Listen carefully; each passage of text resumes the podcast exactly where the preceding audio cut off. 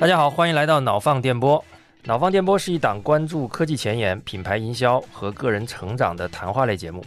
每期带给您一个有趣有据的话题，帮您在信息严重过载的现代世界小幅自我迭代。我是托马斯，我是尼克森。好，大家好，欢迎来到脑放电波。那这一期节目呢，是我台历史上第一次的串台节目啊。我们今天请来的嘉宾是来自科技早知道的主播杜晨老师。杜晨老师之前在科技媒体工作了很多年，也是我们的老朋友了。我们先请杜晨老师给大家打个招呼吧。Hello，脑方电波的听众朋友，大家好，两位主播好，我是杜晨。我之前在科技媒体品玩、贵星人驻美记者做了四五年，现在在科技早知道做监制、制作人还有主播，很荣幸能够来到脑放电波。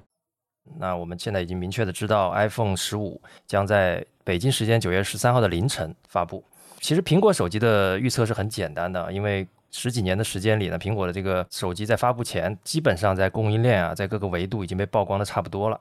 那我台的预测节目呢，从来都不是一个简单的规格的预测，更多的我们是想通过聊 iPhone 十五来一起看一看苹果的产品定义的逻辑是怎么样的。它又在手机的这个产品维度有哪些特权啊？也是我们今天要聊的主要话题。那本期节目也是我们苹果特权 Apple Privilege 这个系列节目的第二期。在这个苹果特权这个系列，是我对脑放电波过去的所有节目里边印象最深的一个系列吧。上一期我记得脑放电波的两位主播，他们讲的是苹果在营销、在广告上面的一些特权，然后里边听到了很多独家的东西。所以这次呢，苹果在产品定义上面拥有的一些特权上面，听听两位主播的一些有深度的、有激情的这种分享。哎，对，这个是我从听了你们上次的节目，就一直特别特别期待有这样一个合作的机会。OK，苹果的手机上一次这么大规模的在发售之前被曝光，还是 iPhone 四还是 iPhone 四 S 吧，对吧？对。那一次有一台原型机直接被他们工程师丢在酒吧里了，所以时隔这么多年啊，我们又再一次看到了对于苹果的大规模爆料。那我们能够看到说，现在有一些非常有意思的现象，比如说苹果手机现在的卖点好像是一个 Type C 接口。充电线好像是大家最最期待的一些东西，所以我不得不感叹，就是苹果这个品牌的魔力，就是芝麻绿豆大点事儿都是个新闻 啊！我已经忍受这件事情忍受两个月了，我觉得一定要好好讲一讲。然后除此之外的话呢，那最近也开始很多数码的朋友开始就玩梗，呃，他们嘴上一边说着苹果其实是缺乏技术创新的，它这个产品定价也很贵，没有诚意，对吧？嘴上骂着很很垃圾，但是呢。发售的第一天，你还是掏着腰包去买，对吧？非常有意思的现象就是，大家一边说着苹果不好，但是又一边愿意去看到苹果有一个很好的业绩。我觉得今天我们可以来探究一下这个问题背后的一些原因。好，那我们接下来呢，就一个一个的跟大家讲一下苹果这一次发布的一些主要的革新跟这个升级的地方。每聊一个点呢，我们就会展开讲一讲苹果为什么在相关的这个领域里面。它为什么会这么做，以及它这么做背后的原因啊？那我们就接下来先聊一聊苹果今年的这个 SKU 吧。那今年呢，苹果将发布四款手机，两个数字系列，然后两个 Pro 系列。我们看到，在这个 Pro 系列的大的那一款，我们过去叫 Pro Max，今年的这个信息表示它会改名叫 Ultra，因为我们可以看到这次 iPhone 十五 Pro 和 iPhone 十五 Ultra 之间的。规格的差距可能比往年都要更大，所以呢，这次干脆苹果就换了一个叫法，不再叫 Pro Max 了。说到 SKU 呢，其实我们就会看到，苹果最早的是只有一个型号的。苹果在 iPhone 初代开始到 iPhone 五 S 都是只卖一个型号，就是 iPhone 一就是 iPhone 一啊，然后 iPhone 三 G 是它的二代，然后三 GS、四、四 S、五、五 S。那从 iPhone 六开始呢？它就变成了两个 SKU，一个小的，一个大的。那这个是一直到 iPhone Ten，就是 iPhone 十代。呃，我记得那代是跟 iPhone 八和八 Plus 一起发布的。那后面从十一代开始就会有分成数字系列和 Pro 系列。Pro 系列会有小大两个型号，然后数字系列在最开始是只有一个型号，这个是三个 SKU 的时代。那从 iPhone 十四开始，我们看到就会有四个 SKU 了，就是普通数字系列的用户也对大屏产生了明确的需求。那这个时候呢，苹果又再多推出了一款大屏的数字系列，叫 Plus。我们有 iPhone 十四，有十四 Plus，加上 Pro 和 Pro Max，这个就是目前看到的这个状态。那中间其实我们能看到，它会掺杂一些不太成功的一些尝试啊，包括有 mini 有 SE，然后有 X2，X2 是在十一 iPhone 十一的时候，它其实有点像是 SE，但它屏幕又比较大。好像有点像五 C 的当年五 C 的那个感觉哈。哦，对对对，五 C 也是一个少见的型号，那个 C 应该是 colorful 的意思，它用了一个彩色的贝壳。这些尝试目前看逐渐都退出市场了。其实这里就涉及到一个问题，就是对于普通消费者来说，在过去五年，如果你想要去买一个苹果手机，其实是很累的，因为它十一的时候发明了一个词叫 Pro Max，十二的时候呢又给你讲 Mini 的故事，十四的时候呢丢给你个 Plus，OK，今年丢给你个 Ultra。如果不是今天为了准备这期节目，我在官网上扒拉了的二十分钟，其实我是分不清每一个产品对应什么样的需求的。就如果你不是在官网上选的话，如果在一个正常的一个京东的上面去选择的话，你会不太能够简单的通过一个产品的这个详情页，通过它的产品的标题去分辨说这个东西它到底在目前的这一代产品的阵列里边是属于带引号的真旗舰，还是说一个小旗舰，还是说怎么样的，就是分不清楚的。它就是把这个数字不带尾缀的，比如说 iPhone 十五、iPhone 十五 Plus。它给它定义为一个基础款的入门款，那一个小屏幕小，一个屏幕大，把 Pro 和 Pro Max 或者是未来的 Ultra 呢，就定义为是影像的这个旗舰。那现在来说的话呢，是划江而治，就是不要影像的，你有两款，一个屏幕大，一个屏幕小；你要影像的，有两款，一个屏幕大，一款屏幕小。然后整体的价格呢，就是依次往上升的这么一个节奏。但是实话实说啊，如果不是准备节目，我真的不知道苹果现在有多少个后缀。就是说我想要的各种各样的这种功能，我发现它出现在了不同的机型上。就比方说，有时候我想要小一点尺寸的屏幕，那就只在 mini 啊或者 SE 这样的这种现在可能已经退役以后可能不太会再有可能出现的一个机型上面。然后我需要它的 Pro 功能，我很喜欢它的 Pro 功能，但是我其实好像也没有需要那么高的这个像素。对，所以这个时候这两个功能它就分散在普通的数字机型和这个 Pro。和 Pro Max 的这个机型里边了，就是这个经常让我感觉到非常的累。呃，关于这点，我觉得我还是有点不同的意见啊。就是两位都觉得 iPhone 很难选，对吧？感觉四个型号很费劲。但是大家有没有想过，在这个智能手机前五的品牌里面，其他的品牌他们选起来有多难？大家有没有想过这个问题？对，这倒是哈。对，苹果可能是唯一一个在智能手机领域里面只做旗舰机的品牌。就我们看到，比如说三星，三星基本上四个季度会有三个季度是全球销量第一，然后还有一个季度就是第四季度，通常苹果发布嘛，所以苹果有的时候会超过来变成全球第一，然后三星变成全全球第二。但实际上呢，如果你拆开看三星的每一个型号，你会发现，其实三星每年它卖的旗舰机，比如说 Galaxy S 系列，安卓体系里面有这个呃折叠机，它的折叠机也卖的很贵。那即便我们把这个旗舰机加到一起，它可能占到三星的整体销量的，可能也只有大概百分之二十左右，甚至更更低的比例啊。三星大量的销售的这个数量的来源是它的低端甚至入门级的这些产品系列，叫 A 系列是吧？对对对，A 系列、J 系列，在海外、在拉美、在欧洲、在很多市场，国内的一些手机品牌也是一样的，像 OPPO、vivo，他们都是 A 系列。小米的话会是有红米的一系列的这种入门级的机器来承担它的主要的型号。苹果百分之九十的销量都是来自于数字系列或者是 Pro 系列。我们今天要聊的第一个苹果特权啊，就是为什么只有苹果可以说我就做旗舰，不做其他的啊？这是一个很特别的区别于其他这个消费电子品牌的一个一个点。而且呢，会发现如果你不是一个预算那么充足的消费者，你想去买苹果的时候，你会惊讶的发现，苹果三年前、四年前的产品还会在渠道里面继续销售。啊，就是它在官网上不一定卖，但是它的代理商一定还会在销售，很多产品是持续正在生产的。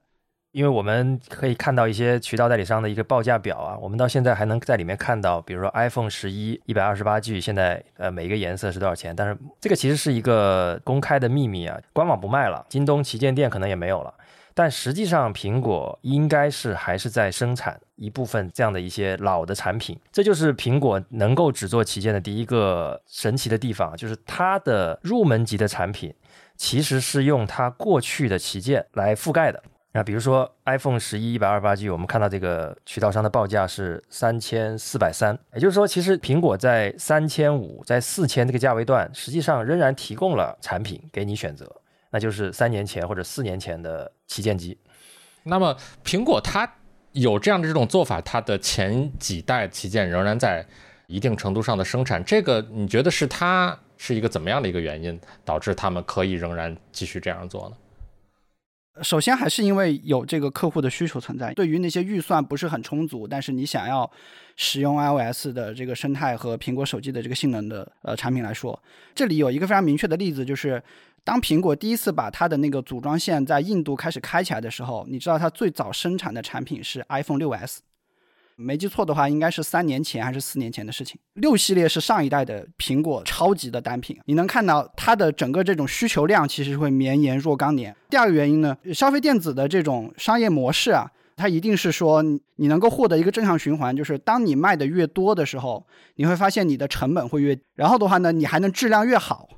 所以这就是一个很有意思的事情，就是说你卖的越多，你你的成本越便宜，然后你就可以反向来，既给市场上的消费者提供更便宜的选择，你也能不断的去优化自己的利润模型。然后我们就看到了苹果在股市上的这种表现，对吧？因为它的利润是非常受华尔街的认可。那在这么好的成本空间下呢，它还可以通过长时间的大量的生产，让这个成本进一步的下降。所以它在后期，它的这个上一代的旗舰机，所以我们才能才能看到它的这个渠道成本可以做到三千多啊、四千多啊，它其实仍然是有的赚，甚至是在那个成本优势下，它可能赚的更多啊。这是单一 SKU 带来的一个非常直接而且最重要的一个一个优势吧？我觉得就是在供应链跟成本上的呃优势。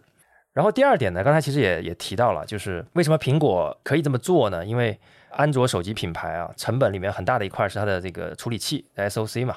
要么就用高通的，要么用天玑的。即便三星它也在大量的使用这个高通跟联发科的芯片。那芯片厂商呢，它其实是有获利的目标的。我们知道，其实芯片最后它就是在那个沙子上雕刻那个电路板嘛。那有的时候它会有良率的问题。那通常这一块板掉下来，如果良率非常的高，我们就会把它用在比较高的频率、比较高阶的这个这个这个系统里面。通常是这样子的哦，比如以以 Intel 为例，它可能全部做的是 i7 的芯片，切出来之后呢，有一些芯片是合格的，它就被贴上 i7 的标拿去卖了。有一些芯片它发现，哎，有几个地方可能跑不过去。那它可以手动把那几个地方关掉，关掉之后，它可能变成一个 i 五，以此类推，那个性能或者说那个工艺最差的那一块就被标成 i 三来卖了。那这个其实就是一个典型的呃芯片厂商他会做的事情。那有的时候他为了赚钱，他也不一定直接这么干啊，因为他可能为了多卖一点入门级的产品，他为了把比如说 i 七卖的很贵嘛，他卖不了很多，他 i 五的需求很大，这个时候呢。他有可能会把一些性能很完美的芯片也标成 i 五或者 i 三拿去卖掉。那这些芯片厂商呢，他要赚钱，所以它的骁龙八呢一定比骁龙七卖的贵嘛。天玑九二零零肯定比天玑八二零零价格高。对于这些手机品牌来讲呢，那我旗舰机成本其实是高的，因为我要用那个骁龙八嘛。那我的这个终端机呢，因为成本的原因，我要卖便宜，那我只能用七系列或者六系列，那相应的性能就变差了。而苹果呢，其实就没有这个需求，因为苹果所有的芯片是他自己造的，他自己设计，然后由这个台积电来来造嘛。那他没有强呃强行去把这个旗舰处理器降低这个频率来卖的这种需求。所以苹果的产品有一个特点，就是过去啊，不管你是 SE 还是 Mini，基本上跟你当年的那一代的旗舰用的都是同一颗 SOC。处理器上几乎没有很大的差别，都是想用同一个 SOC。当然，这个在 iPhone 十四开始有了变化。iPhone 十四的数字系列用的是 iPhone 十三那个处理器，今年的 iPhone 十五也会一样。就是如果大家买的是 iPhone 十五的数字系列呢，你买到的将是 iPhone 十四这一代的 A 十六处理器。呃，如果你买的是 iPhone 十五 Pro 以上的型型号，才会是 A 十七的处理器。在过去，大家都是用用一样的，然后差别非常的微小，比如说图形处理器多一个核少一个核，基本上用起来是没有任何区别的。那这件事情，我觉得苹果能做，主要的原因也是因为它自己来做芯片，所以它在成本上没有任何的顾虑。那这里就涉及到一个问题了，就是说，如果你一年只发一款旗舰，但是一年里面其实我们应该有无数个。手机的动销节点，像国内就是六一八，有双十一，电商已经能够每年都造节了。那对比安卓手机品牌，苹果如果一年只有一次九月的一次发布，其实是很吃亏的。那苹果怎么办呢？苹果又做的一个措施就是上新配色，他们基本就是每年秋天做五个颜色，然后春天还会有第六个颜色。春天那第六个颜色并不是说有什么困难或者什么特殊的意义，它纯粹就是春天得想个办法打广告。最近最熟悉的广告应该是黄色的那个 iPhone，对吧？相当于这种二次促销的这个逻辑。当然，我作为这个消费电子从业者的话呢，对于一款手机能卖四年这个事情，你想一想，其实还是非常的不可思议的。在安卓手机的世界里，这个生命周期已经被卷到什么程度了？我举一个例子，假设一款安卓手机今年发，明年这个月你出下一代，那这款手机它的整一个的销售周期可能是这样的：它第一个星期就把生命周期百分之十的量给卖掉了，然后接下来呢，第一个月它就把百分之二十五的量给卖掉了。截止到三个月的时候呢，你生命周期一半的货已经出去了。这就是为什么我们前几年听那个小米雷军的演讲，他就会说消费电子是一个海鲜生意啊。有非常明确的差异，就是苹果呢好像不是海鲜，但安卓手机呢海鲜的属性是越来越强的。安卓手机每次我要换新机的时候，我都会想尽各种各样的办法去把我以前的这个手机去各种各样的渠道二级市场去给它回收掉嘛。安卓手机的这个回收价格往往在可能大半年、一年左右的时候。这个价格可能只有百分之五十左右，这都已经算不错的了。但是 iPhone 这边，它可能在相当长的一段时间里面，它仍然能够在这个二级市场上保持一个比较稳，有的时候百分之最少也的是百分之六七十。这个底气到底是怎么来的？我觉得非常的让人感觉到不可思议。它就这么一款产品，这个可能现在还已经变弱很多了。我记得那个时候我们在买 iPhone 四、四 S 那个时代啊，从四大概到六吧，都是这样子。iPhone 手机在刚刚发布的时候是溢价状态，也就是说发售价你是买不到的。头一到两个月产能还没有爬坡到大家都满意的时候，其实 iPhone 的发布会前的备货已经是很吓人的了，已经是百万级别的，但是它都可以瞬间卖光，然后所有人要加一千到两千，根据不同的型号才能拿到这个手机。到你第二年发布会之后卖掉你上一代的时候，我的印象中当时 iPhone 四、iPhone 五，我记得都是只要加八百块钱，你就可以买到今年的新的一代的 iPhone。当然，这两年其实一个是苹果发布的这个溢价的周期变短了，这个是客观现实。就过去可能一个月的时间都买不到原价的 iPhone，现在可能两周。但是数字系列已经连续好几年了，甚至有破发的这个行情，就一上来就能在拼多多渠道拿到这个破发的价格的货哈。对对对，因为我一四一五年的时候，其实公司就在中关村，所以当时我是经历过那个 iPhone 发售的第一天，他们有一个专门的卖场啊，里面就是各种渠道商拿货的地方。你到他那个铺面去，你感觉你回到了。美国的那个证券交易市场，那个柜台，所有的人在那出单，那个人在低头写单，什么什么颜色多少钱，就在喊，就像喊那个证券的那个交易价格一样，然后写单子往上往外飞，然后所有的人拿着那个机器在那排队等着，就挤在那个柜台前面，非常非常刺激，很好玩的，因为那个时候的那个溢价真的非常高。苹果的那个溢价能力虽然在下降，但确实是它这么多年来它还是最有底气的一家吧。其实现在我们能看到有一些安卓手机在发布的时候也有溢价了，比如华为的一些新机、紧俏的一些折叠机啊等等，他们也有这种这种能力了。在消费电子领域，一直有一种言论，就是叫做说我用苹果每年把旧的卖了换成新的，然后对比你可能也是每年换安卓的旗舰，对吧？就有人去算，就会发现说。自己买苹果的钱，其实对比买安卓的钱，其实便宜很多。其实这个就是它的二手市场的价格比较稳的一个体现。类似转转这样的专门卖二手的互联网公司，如果你用过类似这样的 APP，你一点进去，你就会发现这家公司卖的核心产品一定是 iPhone，一定是靠 iPhone 把这个交易量撑起来的。当然，这里还是要解答一个问题，就是说为什么苹果的产品生命周期能特别长？那我自己想了一下，我觉得大概有几个原因。首先知道一个背景，就是换机这件事情，如果你是为了性能而换机，那现在大概率不存在这样的需求了，因为手机的性能已经处于过剩状态好多年了。除非你是玩原神要开最高画质的啊，这没办法。嗯，我调研了一个数据，叫做说每家公司提供给这个用户的这个系统升级的时间有多长。比如说 iPhone 七，它的系统持续升级了八年。现在的产品你不只是买硬件，你要买新的软件功能嘛？iPhone 七升级了八年，那安卓里面呢？谷歌目前最好的记录也是八年，然后它现在每出一款新产品，它也跟用户承诺啊，我能够给你更新五年。比如说二零年发布的小米十，在二三年就已经停止更新了，那这是一款旗舰产品，你只更新了三年。如果你的手机被二次二手转卖，第二个买家他是永远没有办法拿用到一个更新的系统的，这个情况非常难看。嗯，因为它的核心的逻辑就是我不能让你一直用我过去的旗舰，你必须要来买我的新的东西，要不然我这公司怎么活下去，对吧？是的。然后安卓里面表现的还有谁表现的比较好呢？华为，呃，海外用 EMUI，国内用鸿蒙 OS 四，目前能够看到最长的记录是五年。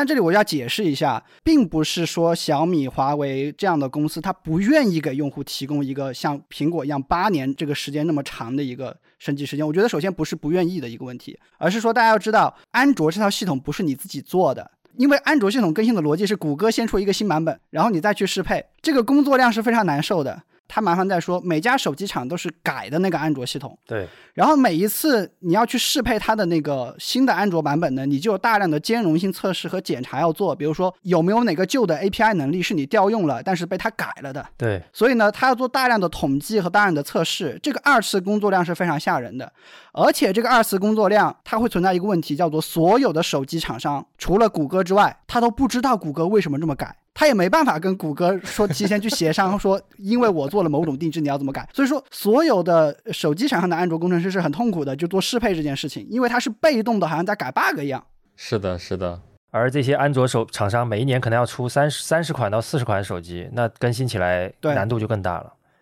一零年刚开始，就是安卓手机刚开始流行起来，开始进入四 G 时代的时候，那会儿除了各个手机厂商他们有自己的这个系统之外，你会看到超级多的这个外边的开发者、第三方团队开源的这个系统，各种各样的在做了。但是你会发现后来。随着这个时间的流逝，这样的系统越来越少，到现在几乎市面上应该是已经不存在了。这个你就回头去想，就是连这些手机厂商，他们去跟着谷歌每年发的这个新的版本的安卓去做这个适配，他们都已经累得要死了。那个人开发者小的这种团队、开源的团队，他们怎么能够坚持下去吗？对，如果你想要让自己的系统获得长时间的升级的话呢，你只能选谷歌、iPhone 和华为啊，因为这三家算是有自己的操作系统。那除此之外的话呢，生命周期长呢，还会有一些其他的一些例证，比如说苹果其实为很多上古时代的产品也提供了非常好的售后支持。比如说，二零二一年就发生了一件事情，就是很多 iPad Air 的用户。因为自己的电池老化了，然后拿去给苹果修，苹果说正常修电池七九九，这些人付了七九九的钱，结果苹果发现说这条产品线停产了，我也没有电池了，所以呢，苹果直接给他换了一个新的 iPad。这个事情在一一段时间之内，算是小红书上的、B 站上的薅羊毛的一个特别厉害的一个标题吧，对吧？对对对。然后当时据说逼的苹果把那个 iPad Air One 啊，就是这一款型号，都把生产线都给它重启回来了。他平时是不会做这样的事情的吧？呃，那那那次应该就是被薅的太猛了。但是这里呢，就是说一个产品你维护它的成本啊，它不只是软件上的，售后这方面，因为一个零件你存储它要存储一两年，这件事情对于任何一家消费电子厂商来说是非常不友好的。最后还有一个原因就是，一般来说行业里面会认为苹果在手机上用的一些质量标准和材料。对比所有的安卓非旗舰手机呢，它都会有优势，所以总体来说，它的生命周期会更长一些。你可以卖给第一次二手，卖第二次二手，可能都没什么问题，普遍是这样的一个现象。这个聊完了 SKU 之后呢，我们来看回 iPhone 十五有哪些最大的变化呢？呃，我们就先从 Type C 开始聊起吧。我没想到二零二三年了，我们竟然还在聊这个 Type C 这件事情啊！刚刚这个隔壁华为发布了一台五 G 手机，轰动了全球。呃，今天苹果换了一个 Type C，轰动了全球，史称上古之战，是吧？如果不看日历，大家不不敢相信，今年已经二零二三年了，我们还在讨论这些当年的话题啊。首先是所有的行业的人都在关注一件事情，叫做。苹果的 Type C 用的是 USB 的哪个协议？USB 就是数据传输的一个协议嘛，所以呢，就是数字越多呢，它的传输的速度就越快。iPhone 十五呢，可能是两个规格，就是十五和十五 Plus 呢，可能会用 USB 二。十五 Pro 和十五 Ultra 或者说 Pro Max，它应该会用嗯 USB 三，那它们的整个传输速度上大概会有五倍的这个差距，这是非常大的一个差距。首先，我们还是先回顾一下苹果用不同接口的历史。苹果其实最早在苹果用 Lightning 接口的时候，那个时候所有的安卓手机它其实还在用一个接口的标准叫做 Micro USB，如果你反着插是插不进去的一个接口，然后传输速度也很慢。苹果当时十一年之前，他想要发明 Lightning 接口，其实逻辑很简单，他只想解决几个问题。第一个呢，你可以正插，也可以反插；第二呢，我的传输速度快；第三呢，我不要占太大的面积，因为手机里的空间是寸土寸金的，我不要占太大的面积，很小巧。所以说，苹果其实在接口这件事情上，它曾经是先锋，就是它发明了 Lightning 接口。对。是的，当时的这个 Lightning 的接口的这个使用感受是非常好的。它的一呃中文那个词我不知道应该怎么说，但是用英文这个来描述就是 tactile，就是非常的稳健的一种插入和拔出的这种感觉。因为 Micro USB 是每次插之前，你都要先看一眼那个机器的屁股，然后再看一眼手里的线，拧成那个方向，然后再插进去。而且那个玩意儿我弄断过，就是它本身的强度也是有问题的。Type C 口这个事情，它最开始是应该是某家厂商把那个线路板被人拍照拍到了，然后就发在了那个网上，啊，所以呢就一直被当做是卖点，好像在说这个 Type C iPhone。我当时看到这个概念，我觉得很懵啊！你会说是徕卡小米，那徕卡是小米这款手机的卖点，对吧？那 Type C iPhone 就好像呃 Type C 是这款 iPhone 的卖点一样。Type C 呢，首先它确实有好处，就是它的传输速度更快啊，它是有用户利益点的。但除此之外的话呢，呃 Lightning 的其他的利益点，正反差呀、体积小，其实 USB C 都有，甚至还有一些劣化。苹果真正开始换 Type C 的原因，是因为。欧盟其实出了一个强制的规定，就是说在二零二四年底，在欧盟销售的所有手机都要配备 USB-C 的充电端口。那苹果呢，算是提前一年把这个事情做了一个切换，但这个事情很明显是一个全球监管的一个潮流，就是我们在前几天看到沙特阿拉伯也开始出了这样的规定。它是需要二零二五年起，所有的手机都是支持 Type C 接口。当时苹果的这个营销副总裁去接受采访，就已经很明确的表示，公司是别无选择。所以这件事情其实就不所谓什么保密不保密了，其实都是放在桌子上的。那欧盟为什么会有这个要求呢？主要的原因是因为欧盟看到不同的消费电子产品有不同的接口，然后 Type C 呢已经成为主流了，那 Lightning 呢还在这单着，所以欧盟呢算了两个数字。那第一个数字呢就是说。每年因为你苹果的这个 Lightning 接口，我去买那个充电头，买那个线，一年我就要买出一万两千一百二十五吨，这是一个垃圾。除此之外的话呢，我每年我的消费者还要花两点五亿欧元来买你的东西，就是他们从这种反垄断的这个消费者福祉的这个角度去考虑，他们认为这件事情不应该这么做。对环保这个角度，其实就是说，你们苹果不是老说都是按照环保的这个角度在做事情的，比方说我们这个以后手机里边不再放耳机了呀，或者不再放充电器啊，这个东西，那我们欧盟我比你更进一步，我直接让你用上这个 USB-C，这样大家一起环保，这样做好不好？结果把苹果给尬住了哈，有一点。是的，是的，苹果的价值观里面，环保一直都是很重要的一一条嘛。那其实从这根线，大家能看出来，很多价值观还是服务于利润和这个公司利益的。嗯嗯。所以喜欢自由经济的人，可能都多半不太喜欢欧盟的这套做法。这件事情上，我是举双手支持欧盟的这个决定啊。虽然我自己有可能有还有很多库存的 Lightning 的线，但我觉得我有更多的 Type C 的线，我们是可以切过去的。对的，我们来看一看苹果除了被要求改这个规格之外，它还付出了什么东西。然后苹果呢一直有一个计划叫做 Made for iPhone 或者 iPod，就是 MFI 啊，意思就是说，如果你今天一个配件啊，你想要跟我的苹果的设备有很好的兼容，那你就过这个 MFI 的一个认证。就是有人说认为整个这样的 MFI 的计划加上苹果的 Lightning 线。他们每年可能能够有一个五十亿美金的一个收入，这个是因为苹果的财报里面大概整个配件可穿戴部分有一个五百亿美金啊，那大家就随便猜嘛，就十分之一，所以呢就觉得说这个是一个五十亿美金收入的这个盘子。那这个盘子怎么构成的呢？两个部分，一个部分当然是苹果自己直接生产销售的 Lightning 的这种数据线，不同的长度，那还有另外一部分呢是第三方的。第三方其实不只是数据线，比如说我们今天录音，其实就会有一些麦克风，它是可以直接插到苹果手机的屁股上的。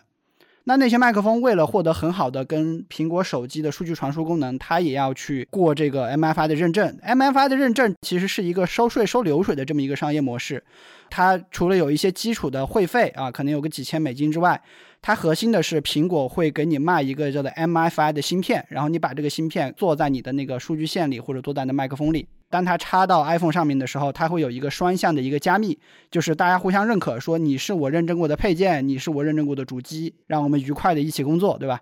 如果是小厂生产的第三方的配件，如果不过这个认证的话呢，就有可能出现那个问题，就是你把，比如说充电，你手机线数据线插进去了，它告诉你说我不认识这根线啊，然后的话呢，要么就充不进去，要么就充得很慢。就有人去预估过啊，卖芯片加上说苹果还会从这个配件的销售收入当中有可能有百分之二十以上的一个抽成。你在市场上买一根 MFI 的 Lightning 数据线，苹果收到的税可能是占这个价格的一半。在 MFI 这件事情上面，我知道一个最最离谱的一个事情，就是如果你去名创优品或者是那种小的这种杂货店去买苹果接口的有线耳机，你会发现这个耳机它其实是一个蓝牙耳机，但是它是一个有线的。你明明有线了，为什么需要做蓝牙呢？就是我在这个耳机里边做上蓝牙的功能，然后通过蓝牙去跟手机进行一个连接，然后有线的这一部分只供电，不走 MFI 的认证，最后比做一条 MFI 认证的没有蓝牙功能的普通线还要便宜。天哪，这个确实太太扯了啊！天下苦，苹果税久矣。对，是的，苹果税真是到到处都存在的。对，感谢欧盟。对了，说到 MFI 的这个芯片啊，我好像看到一种说法，说苹果的 Type C 的线好像也得有 MFI 的芯片在里面。因为欧盟的法规里面呢，它只是要求了两件事情。第一件事情一样的接口，第二件事情是一样的快速充电技术。但是所谓的快速充电技术，它到底是什么样的技术，具体的含义是哪些，并没有约束的很明确。因为它不可能在法规上指名道姓要苹果怎么做，对吧？所以呢，这里其实就留出了空间，叫做之前有无数人在猜测苹果的 Type C 会不会是 MFI 的。如果苹果的 Type C 会是需要 MFI 认证的，那很显然，苹果是不愿意把这个接口定义权给放开的。接口定义权刚才讲过它的商业逻辑，它是 easy money，很容易赚的。这次如果你彻底服从于欧盟，以后你想赚，想要再往回收就难了。所以非常有可能，苹果还是会坚持用 MFI 认证，甚至是说通过这个认证提供不同的充电速度、数据传输速度，甚至一些其他功能的一些怎么讲，有点歧视性的这个行为啊。法无禁止即可为嘛，就是如果我是苹果，我是绝对不会放弃这一块的这个营收的。在这个 Type C 接口的线上，各种各样的技术标准的版本啊，其实已经够混乱的了。就是举个例子啊，就是比方说你用三星的充电的头，用三星的线给三星的手机充电，这个肯定是速度最快的。但是如果你用同样的这套东西去给一个谷歌的 Pixel 的手机充电，那它的这个充电的这个功率可能就上不到 Pixel 手机它所支持的最高的这个功率。甚至在有一些的品牌的这个手机上，你用另外一个牌子的这个充电头和充电线插进去的时候，它压根儿就没有办法充电，就这个功率显示为零，这个电流根本传不进去。是因为充电还有一个东西叫做协议，类似于传输数据的格式。然后我们看到的最 worst 的 case 其实是有人把某家手机公司的充电头拿去给其他的手机充，发现当它配合其他手机的时候，它可能百分之七十的情况下，它都没有办法跑到原来的那个充电速度。安卓的这个生态虽然你看上去都是 Type C，但是实际内部是非常的混乱的。它硬件是一样的了，它里面的软件的那些协议其实又不一样。安卓手机其实最近很多年啊，就很多主流的厂厂商，他们充电的功率跟速度是一个重要的卖点，所以呢，几乎每一家的快充协议都是私有协议，看起来头长得一样，里面的东西完全不同，所以这个也不能全怪苹果。如果苹果要用 MFI 是吧？其他家虽然不收钱，但是呢，它最好的性能要用它自己的线，其实某种程度上也是一种不是开放的一种行为吧。是的，也也相当于也是这些品牌、这些公司在建立自己的周边产品的销售壁垒的一个东西吧。就是你用了我的手机，如果你很重视这个充电的这个速率，可能只能买我这个牌子配套的，或者是我的生态链配套的这些线了。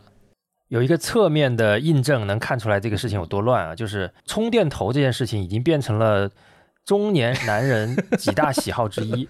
甚至有一个网站叫充电头网，只讨论充电这件事情的网站。有着非常好的影响力和流量，就大家都在看每一款手机出来，他那边是先要测一波，看看到底充电充的怎么样。这个头不管是贝斯还是什么绿联或者是安克出了某一个充电头，他会需要拿七八款手机去测，哎，这个手机能跑多少？这个手机能跑多少？最后这个两百瓦或者一百二十瓦的这个充电头的性能再打个分儿，它兼容多少种协议，也是它的这个卖点之一。所以这件事情有多复杂，你从这个媒体形态就能看出来了。对我今天看到一个段子，有人吐槽说，为什么小米要在新的手机充电头上写一个六十七瓦这么大的文字？下面有一个人评论说：“哎，我是华为，我的手机充电头印的是六十六，我妈的用的是小米六十七，这样你印一个大字在上面就不容易弄错了。”我当时看到我一脸汗颜，说我用一个手机，我还要记我的手机最高能够充到多少瓦，六十六、六十七，我还要去分辨这件事情有多荒谬，你可以想一想。但普通的用户来说，如果你家里已经有那么几条 Type C 的数据线，那么这些线能不能够正常的在你即将要购买的这个 iPhone 十五啊，或者是十五这一代这个产品上面去使用？这一次之后，以及这一代产品，呃，用了这个 Type C 对你到底有什么样的一个影响？然后你在选择数据线的时候，呃，要躲避什么样的这个坑？我觉得在这里我们还是要给普通的用户去给他们一个简单的一个回答吧。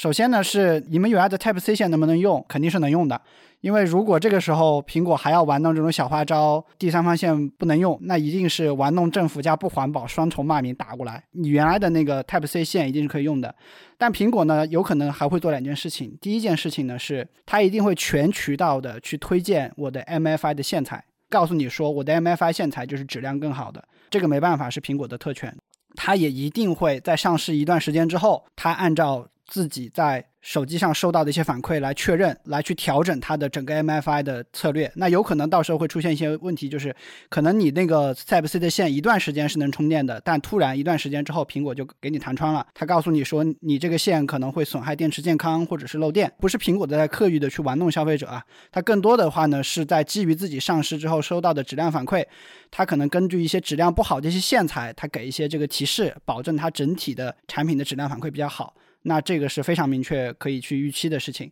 如果你手里还有 AirPods 这样的耳机，可能明年的 AirPods 耳机就会换成 Type C 口，因为 AirPods 本身在销售的时候是没有附带那个 Lightning 的线的，那现在还用 Lightning 接口。AirPods 的耳机的更新换代一样也是板上钉钉了。因为我自己在科技记者从业这些年里边，我其实写过很多关于这个 USB 的一些技术标准的这个混乱的情况啊。现在以这个 USB 定义这个技术标准的这个组织。他们在他们的这个内部工作里边，其实就已经处于一个比较混乱的一个情况了。他们其实是会出现把完全不同的，就是差了两倍、四倍甚至更高倍数的这个不同的数据传输的这个速率的标准。就是用同样的这个数字去命名，比方说 USB 三，这个里边你可能会提到 USB 三啊，USB 三点一啊，USB 三点二，然后三点一和三点二又各自有各自的这个 Generation One、Generation Two 之类的这个东西。就是如果你是一个像我一样比较熟悉 USB C 这个市场的人，你可能会发现，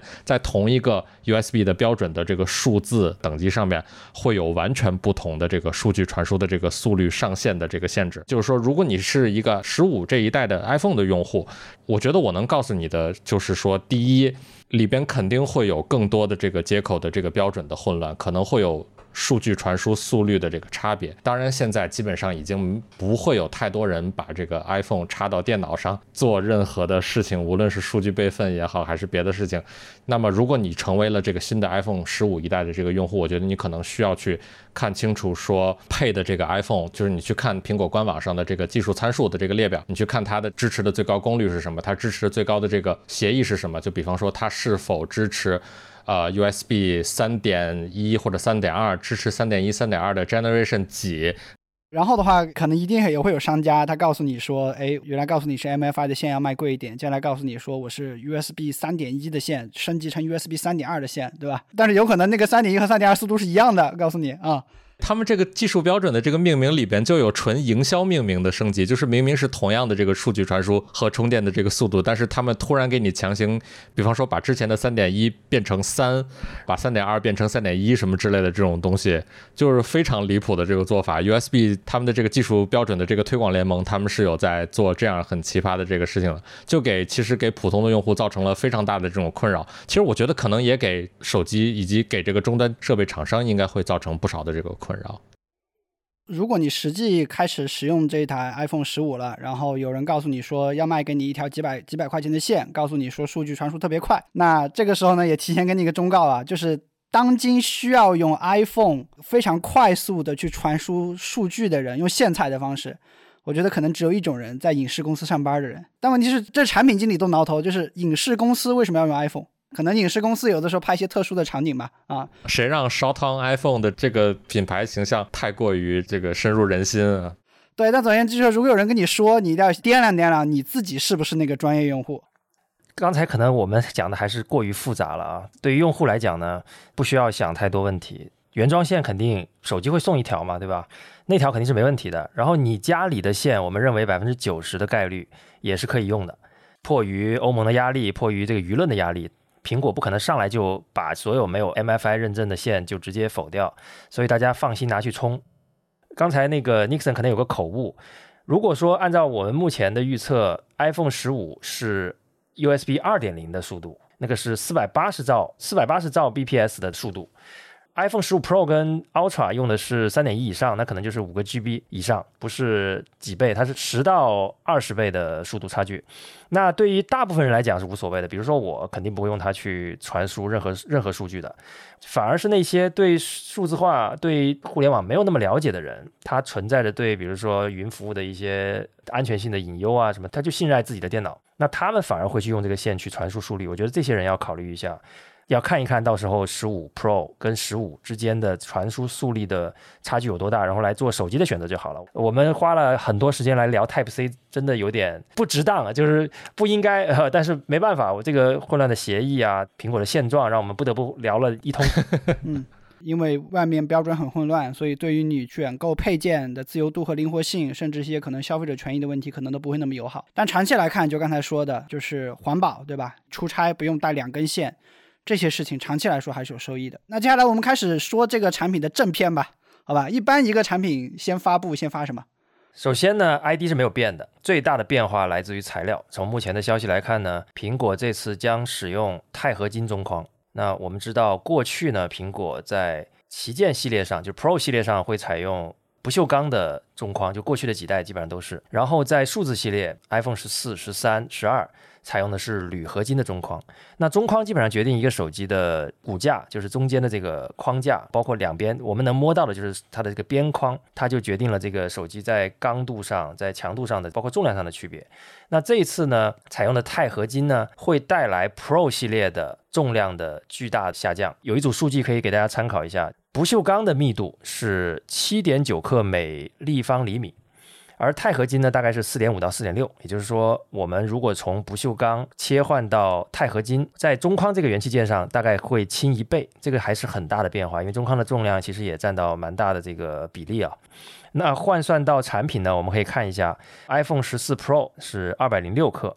十四 Pro Max 是二百四十克。iPhone 十四 Pro Max 这个重量就是被各家旗舰用来各种吊打的，就是哎你太重了，我如何比你轻量化一些？甚至会有一些折叠屏也比它还轻了，都会拿出来做一些比较。iPhone 十五的重量预计会降到大概是 iPhone 十五 Pro 降到一百九十一克，那对比 iPhone 十四 Pro 呢，有一个大概十五克左右的重量下降。Pro Max 会从二百四十克降到二百二十一克，那这个降的比例还是蛮大的，二十克啊。我我们现在看起来好像在一克一克的说，但其实作为一个手持设备，重个十到二十克呢，大部分人其实是有明显的体感的。对，因为你每天都在拿着它的，会有非常大的区别的。是的，是的。所以采用了钛合金之后呢，我们最明显的用户感知就是重量变轻了。那这个在于 Pro 系列长期被人诟病的就是太重了，这个缺点来讲呢，它其实是一个用户感知很强的一个升级。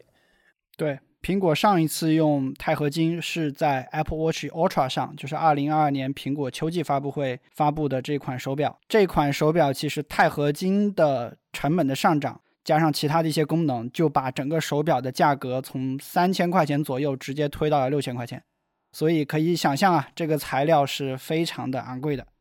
钛合金是一种加工起来非常难的材料嘛，然后像我之前的对于钛合金的这个认知，其实是在钟表的这个领域里边，钛合金都是用于。相当于更高端，并且是面向更专业性使用的一个场景去推的。比方说，在一些抗压、抗这个深水的水压更高的这种手表上面，它是往往会更多的选用这个钛合金。通常来说，我们认为是一种比不锈钢更高级的金属合金的这样的一个材料。钛合金有没有被用在手机上过呢？实际上也有。我跟这个朋友聊天的时候，他有发给我一个八八四八钛金手机，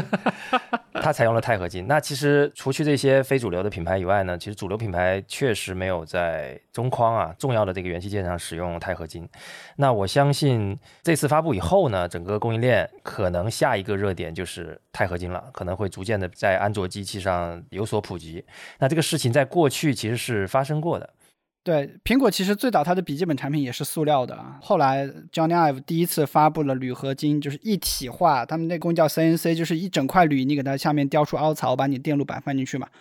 用这样的工艺之后呢，整个全世界的消费电子审美很快就带到这个金属上来了。当然，苹果为了呃上这个铝合金这个旧爱啊，也是花了非常大的代价。当时全世界的这个铝合金的这个机床，在一段时间内都是会去包圆的。呃，我印象非常深刻的是，一七年左右，当时小米、荣耀、华为这样的公司一开始做笔记本电脑的时候，大家想要像苹果一样也去做这种铝制机身的这种机器，当时呢就会发现说，全世界的这个产能都在苹果手里。然后呢，你唯一能找到的呢，可能只有微软之前做过那个铝合金的东西，它那个笔记本产品生产迭代的比较慢。从微软用剩下的机床那边找了一些产能来啊，当然找的过程也很复杂，就是供应链的各种老同事去刷脸，所以呢，才有现在我们能够看到说 Windows 笔记本也能用铝合金的这么一个状态。那苹果其实还引领了非常多的在材料上面的一个创新和最开始的引用。那比如说第一代 iPhone 其实就是我们熟悉的叫做康宁大猩猩玻璃。当时乔布斯受不了这个塑料上面跟钥匙放一块的这个划痕，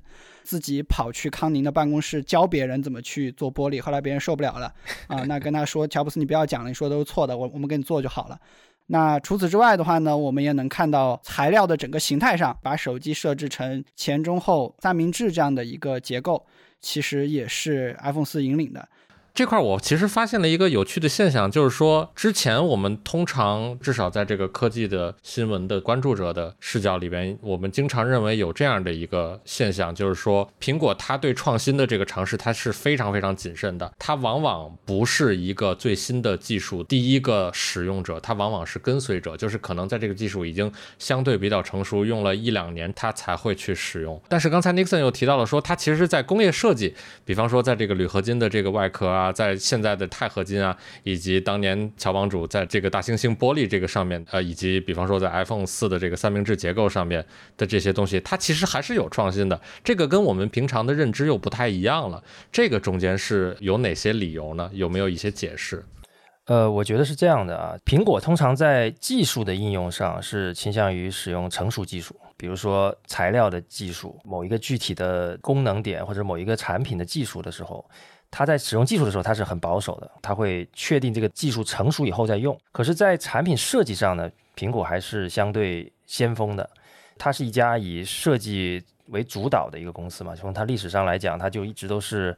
在设计上，整个公司的风格就是这样子。除了刚才提到的三明治结构的 iPhone 四，我们知道 iPhone 六系列也是第一个采用了这种一体成型的铝合金机身的，这个叫 Unibody。这个设计的系列，当时 iPhone 六刚出来的时候，我记得大家还在嘲笑它后面那个白色的那一圈胶条，因为一体化成型的设备给天线开孔嘛，啊，那个地方它用橡胶把一块塑料片贴在那个地方，然后做成一体化的感觉，那大家就嘲笑那个是特别丑。但是没多久，我们会发现其他的手机厂商都纷纷跟进做了一样的设计。像现在的这个钛合金呢，其实不算是一个新的技术，但是呢，苹果也是逐步非常谨慎的，先用在手表上，再逐步的迭代到。手机的这个产品线里面，也是考虑到技术或者这个设备、这个材料有没有可大量量产的能力，也是苹果会主要考虑的一个点。说到保守呢，其实在材料上呢，我们可以看到苹果也不是说我什么材料成熟都用的啊。我们可以看到很多材料其实很成熟了，但是苹果基本没怎么用过。比如说，苹果没有用过陶瓷，但我知道在手表上好像是用过陶。第三代还是第四代是用过。对手表是用过陶瓷的，但是在手机上呢，我们知道像小米啊，还好很多品牌，它是在陶瓷的后壳有很多优点，耐滑啊，然后手感温润啊。苹果从来没用过。然后素皮，国产的很多手机品牌非常喜欢用的，因为它有着很好的亲肤的质感啊，感觉起来也比较符合中国的审美，有商务感，有商务感。对，其实，在硅谷他们记得早期像 Palm 啊，PDA 的品牌，它也用过素皮。对，呃，黑莓也用过的。对，黑莓也用过，但是苹果从来没用过，它有它自己的坚持啊。然后呢，像一些技术，比如说屏下指纹、屏下摄像头，其实安卓都在用了，但是苹果从来不用。苹果直接从指纹跳到了 Face ID 嘛，它宁可开一个刘海，它也放弃了它可能觉得没有那么成熟的。屏下指纹的技术，对，所以苹果呢，其实我们很难用保守还是激进定义它，它更多的时候它有它自己的一套产品的逻辑跟设计的选择，但总体来讲呢，我觉得苹果在技术上是偏成熟和保守的，在设计上还是很先锋和激进的。但是今年这一代产品虽然机器还没有亮相啊，但是手机套啊、手机贴膜啊之类的，基本都已经把外观给透出来了。这今年其实外观已经是四年不变了，对吧？上一次变外观其实是二零二零年 iPhone 十二把它变成直边框，十二、十三、十四、十五，接下来四年都是一样的东西。这一点呢，我们当然可以先帮苹果说两句话啊，就是为什么可以做到 iPhone 的手机两年、三年甚至四年不换设计？我觉得首先这也是苹果的一个特权，因为我们如果纵观其他的安卓手机品牌呢，没有一家敢这么做啊。任何一个安卓手机，我今天迭代了，一定在 ID 上会有相对比较大的变化啊，甚至有一些手机它在这个一致性做的不好的时候，它的上一代跟下一代甚至都不像是一个爹生的。特别是在这个背后的摄像机模组排列的方式上面，经常会发生非常大的变化。是的，是的，有的是中置，有的是左右对称，有的是放在左上角等等，一直在变。但是苹果就可以从第一天到今天，你甚至可以说它没有巨大的变化。那此处啊，我觉得我们我们需要再致敬一下乔布斯在 iPhone 初代的发布会。如果大家对智能手机领域很感兴趣的话呢，建议大家回去再看一遍 iPhone 的个发布会的那一小段十几分钟的那个发布的全程，非常的精彩。他对 iPhone 或者说对智能手机品类应该如何定义讲得非常非常的清楚。那为什么 iPhone 的 ID 可以两年三年不变呢？就是因为 iPhone 在第一代开始，他就把自己要做一个什么样的设备定义得非常清楚了。智能手机长什么样，就长我这样。那我为什么要这么做？他把逻辑也讲得很清楚。我的正面尽可能就是屏幕，过去有一个 Home 键，现在你最好是连 Home 键都没有。背面呢就是一个相机，除此之外就是一个平板的设计，让让你看起来足够的简洁就好了。那正面的这个屏幕又做到这种 Edge to Edge Display，就是这种边到边的显示。苹果其实是第一个做出四边等宽全面屏的品牌。可能小米在它之前就做了全面屏的设计，但其实它的上下下巴的那个宽度其实跟两侧是不同的。那苹果的理念就是，我从设计上我要做到四边等同。为什么不要用笔？为什么我不要实体的键盘？其实乔布斯当年就讲得很清楚了。通过软件的这个 UI 来实现我屏幕的显示，那这个其实大家今天都很清楚了啊，手机就应该长长这个样子。但是在二零零七年 iPhone 发布的时候，手机市场群魔乱舞，那个时候什么样的长相都有，诺基亚、摩托罗拉、三星等等，大家有各种各样的设计，圆形的、球形的，什么样的都有。那苹果告诉你，手机就长这样，而且直到今天，它的手机你回头看 iPhone 的每一代，它的设计都是有一个完整的延续下来的这样的一个设计。那这个算是帮苹果讲了一下，它为什么要这么做。然后他这么做有什么好处呢？其实也很明确啊，两年做一次 ID，那你想他的这个设计师可以有足够的带宽、足够的时间去不断的雕琢每一代的设计。他两年做一代，我这两年时间我就改这一款就好了。安卓手机可能他们的那个设计总监同时要看四十款产品，而 iPhone 的这个只要看一款就好了。这一款呢，我就可以非常好的做到极致。过去我们从 iPhone 的第二代开始就是两年一迭代，iPhone 的第二代是 iPhone 三 G，iPhone 三 G 跟 iPhone 三 GS。在整个外观上是完全一样的，加了个 S 在那个后壳上，然后 iPhone 四、四 S、五、五 S、六、六 S，但是基本上你带了 S 那个系列，跟上一代就是在 ID 上没有太大的区别的。那从 iPhone Ten 之后呢，苹果不再用这个 S 系列来命名了，它每一代都往下叠一个数字，看起来好像应该迭代更大吧，但其实不是。从 iPhone 十一到十五，你可以说它都是完全一样的设计，背后 Pro 系列就是三个摄像头，数字系列呢就是两个摄像头，永远都在左上角。只不过这个模组越来越大，可能在十二到十一呢，有一个圆角边变成了一个直角边，然后在材料上它可能会有做一些迭代，像比如说十五变成了钛合金，但除此之外呢，其实真的可以说它在 ID 上是不思进取的。苹果的 ID 变和不变，它有哪些考量因素？首先，我觉得第一个点是手机这种东西，它的设计稍微功能服务的。那所以就会看到，就是说一定时间段之内，如果你的技术和功能的基本盘是没有变的，你是不是要整天去改你的外形的？那这个叫做没必要。那比如说最明显的例子就是最近一代的 Watch Ultra，包括 Mac，包括 iPhone，最近几年纷纷用回直边框，就不用那种圆润边框了。其实你去究其原因，背后的理由都差不多。首先都是为了内部省出更多的空间，给我的电池，给我的摄像头。这样的话呢，我能有更多的功能。然后除此之外的话呢，也有一些其他的原因，就是比如说我能做的边框更薄，对吧？然后的话更抗摔。这两代其实苹果抗摔的卖点，如果你去官网看，它是一直是放在很前面的位置。以及生产制造的精度上和成本上也都有优势，功能是不变的，那你就优化优化这个生产制造的成本就好了。反过来看呢，就是安卓手机每年都是一个全新外形，其实很显然它不是一个工程实现要求的一个结果，它更多的就是设计和市场团队，大家有需要这个外形去营造识别度，营造这个营销的这个理由，它是基于这样的一个逻辑来去做。对。在安卓手机这边，更多就像是说，它总得制造新意，总得想让它的已经有的这个用户持续的去购买新手机，不停的从其他的竞品的品牌的用户基础那里边去争抢新的用户。我们目前看来，苹果这边它不需要做这样的事情。这块我我其实有一个想要问你们两个人的这个问题，就是说，把苹果跟安卓手机的这个厂商这边去比较一下，就是说。苹果更多使用这个成熟技术，而不是去一直追求这种极致性的创新。它对创新的尝试非常谨慎的这个事情，其实跟安卓厂商那边他们形成了一个。挺明显的一个区别，就是安卓手机最近几年，他们好像是一直在追求这种黑科技这样的一种东西。那么苹果为什么能够一直这样说？我不去做黑科技，我就踏踏实实的去这样做，甚至一定程度上，刚才白老师也提到说，我们不思进取的这种情况，他为什么能够一直这样做？这里有几方面的原因，我们还是从材料说起。比如说，地方面原因是。啊，苹果首先它选的材料会相对保守，尤其在设计上，主要是原因是因为苹果这家公司它的运作基本盘其实是我依靠准时的交付大量的高利润的产品获得外界的认可。对于苹果来说，它的目标叫做准时的大量交付，但是其他安卓公司如果今天我卖一个产品卖断货了，他会发一个喜报，叫做说几分钟售罄。嗯，苹果绝对不会做这样的事情。苹果的目标一定是说，我要让货源源源不断，然后让华尔街的分析师看着很高兴。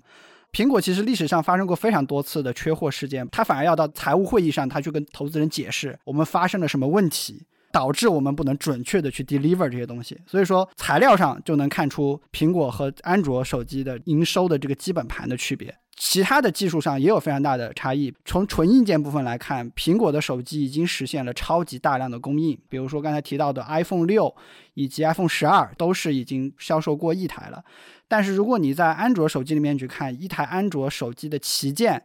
你能卖几百万台就得开庆功宴了。你能卖上千万台，OK，so far 只有三星能做到，而且三星可能是两千万台，苹果是一亿台。同样的是从硬件角度来看，苹果的供应链，一台手机背后有八百个供应商。核心的供应商有两百家，他们的大头是来自台湾、大陆、美国、日本这四个地区，份额差不多。但是三星呢？你看它的整个供应链的开放程度和广度，你会发现三星我只用管理核心的一百零三家供应商，而且接近一半的供应商都在韩国。你从这个供应的体量和这个难度上，你会发现苹果要从全世界更多的地区，呃，拿到不同种类的原材料，然后呢，我销售的数量又是别人的几倍。所以从这个逻辑上来看，苹果在硬件上的选择一定是保守的。它不可能去激进。我们从软件上来看，其实苹果也有保守的理由，主要还是纯纯的就要求高。苹果做的很多 feature 在安卓手机厂商看起来是没有性价比的，原因是因为他们没有办法马上就做成一个明年上发布会的一个卖点，然后提升我的销量。那这里面呢，比如说最直观的例子就是 Face ID。它其实是做到了金融级别的人脸识别的安全性和准确度，但是很多呃安卓的公司，你一一开始做 Face ID 的时候，被人各种破解，对吧？一张照片贴在前面就破解了。所以苹果 deliver 出来的软件的功能或者软硬结合的功能，它的要求一定要特别高。然后除此之外，包括呃我们经常跟设计师合作，设计师都爱用 iPhone，原因是因为 iPhone 它有一个 True Tone，对吧？原彩显示这个叫做色彩管理的一整套 solution，苹果也是做的最好的。所以从这些点上来看呢。硬件上是因为供应链复杂啊，软件上呢是因为要求高，这就导致苹果在迭代自己的技术的时候，更倾向于用的是一个小步的迭代，然后尽可能用成熟的东西去推向市场的这样的方式来去做。当然，苹果也不是说就用成熟的东西就不思进取，苹果的创新方式更多的是一点一点去来的。苹果发明了额头上的刘海，对吧？苹果在不断的做缩小的这件事情，iPhone 十四就有一个显性的缩小，刘海的终局一定是要完全消失的。终局是非常明确的，在这样的终局下面，我们能够看到几个现象，比如说 iPhone 十五它的灵动岛它是全面上岛的，iPhone 十四只有高端线才有灵动岛。那这里也有也是一个非常明确的一个规律，就是苹果当它用一个新技术的时候，它一般会倾向于先把这个新技术放给 Pro 和 Pro Max 价格贵的卖的少的产品。那我打磨一代成熟了之后，成本可控之后，我再把它下放到低端线上。那这样的话呢，其实也有一个好处，就是如果你是买这种入门级产品的，你反而还会有个惊喜啊。上一代的是卖点，那下一代我就能享受到，你也愿意去买那个便宜的一个东西。然后除此之外，iPhone 十五上还会有一个很小的更新，就是 iPhone 十五目前来看，应该会是我们在手机里看到的最窄边框。这种先进的技术给它的屏幕供应商 LG 造成了非常大的压力，所以说苹果也是选择先把这个技术先放在了 Pro 和 Pro Max 或者是叫做 Ultra 的这款高端产品上，大概会是这样的情况。那有可能到了 iPhone 十六，我们又会看到窄边框又会变成一个数字型号的一个卖点，又下放下来。好了，那外观聊到这里了。外观最后我们收个尾吧。外观还有一个彩蛋啊，可能有两个新的颜色啊，目前在猜测，一个是灰色，叫泰坦灰；第二个叫做珊瑚粉。除此之外呢，苹果也非常的别出心裁啊，这叫什么别出心裁？苹果也非常别出心裁的啊，让自己的这个充电线从原来的塑料材质变成了编织材质，而且呢，每一个颜色的手机呢，它配的那个线的颜色是不一样的，就是粉色手机配粉色线。对，我觉得这个就是苹果的另一个特权啊！就这件事情，如果发生在其他厂商上，我们根本就不会提。如此无聊的一个点，也变成了一个卖点。对，这就是同色嘛，对吧？他一定是有一个非常明确的目标，他希望让你买了 iPhone 十五的人能够被认出来。如果你买了 iPhone 十五 Pro，你会怎么样让你的朋友知道你在用 iPhone 十五？我觉得我这边首先的肯定就是先要给。朋友去掂一下，说你看我这个比你的这个轻，因为我这个是钛合金的。可能能做的事情就是，我们买一个 Pro 或者 Pro Max 不带壳裸机用，突然掏出来跟别人的手机去比，说，哎，怎么轻那么多啊？原来我是 iPhone 十五，对吧？当然，可能还有其他的方式，比如说你充电的时候。你就不用那个无线充电了，你故意用有线充电，你把那个充电头露出来，Type C 口，跟 Lightning 的区别又好像不太够大，所以你可能要做一些做作的动作，比如说专门把那个手机接口给它端高一点，对吧？然后给它怼进去啊。专门跑到用华为的那朋友那边去说，哎，你这个是华为口的华为线吗？你看，在我的 iPhone 上也可以用哦。这种非常做作的这种做法吧。你放心，就现在赌一百块钱，那个小红书上一定会有这样的段子出来。对，我觉得这个我们就不用替大家操心了，到时候大家会有想到自己的方法来展现这个事情的。OK，那我们继续往下聊啊，这一代产品还有哪些不同的地方？显然，每一年 iPhone 都会做更新的，就是它的 SOC，它的处理器。那这一代呢，这个都没有任何悬念，就叫 A 十七嘛，因为每一代就是往上加一个数字。上一代是 A 十六，这一代是 A 十七。那 A 十七呢，将是第一颗三纳米的由台积电来制造的手机的芯片。据说呢，台积电所有的三纳米的产能都已经被苹果包圆了。那如果我们往历史看呢，基本上台积电所有的新制程。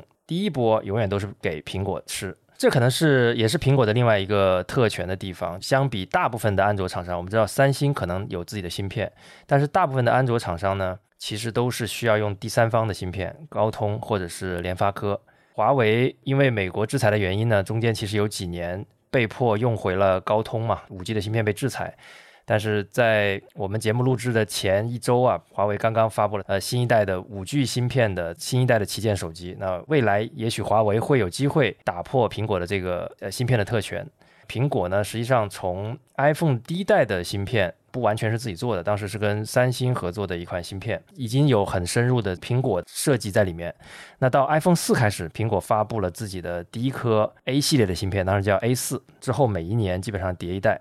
加上后面二零二零年的时候，苹果发布了它的 M 系列 Apple Silicon 的那个芯片，用在 PC、iPad 以及六月份发布的这个 Vision Pro AR 眼镜上。那款芯片呢，也是一款基于 ARM 的 PC 的芯片。那这两款芯片在最近几年，它的这个性能和它的能耗比，不管在 PC 领域来看，还是在手机领域来看，都已经走到了整个芯片行业的最前端，还是挺惊人的。一家过去做手机做笔记本的公司，竟然在芯片上可以取得这样的成就啊，确实是非常的不容易。对的，我们能够看到，苹果之所以能用到三纳米，除了苹果舍得为这个新的工艺投资之外，我们还能看到有媒体爆料说，苹果和台积电有一份秘密协议，这份秘密协议大概的内容是说，如果苹果用三纳米的台积电的新工艺，那过往呢，芯片的良品率不会那么高，就有可能它只有百分之七十到八十的东西是能够正式生产的，其他都是残次品。过往呢是苹果来承担残次品的这个费用，但是苹果这一次和台积电谈的特殊的协议，就是让台积电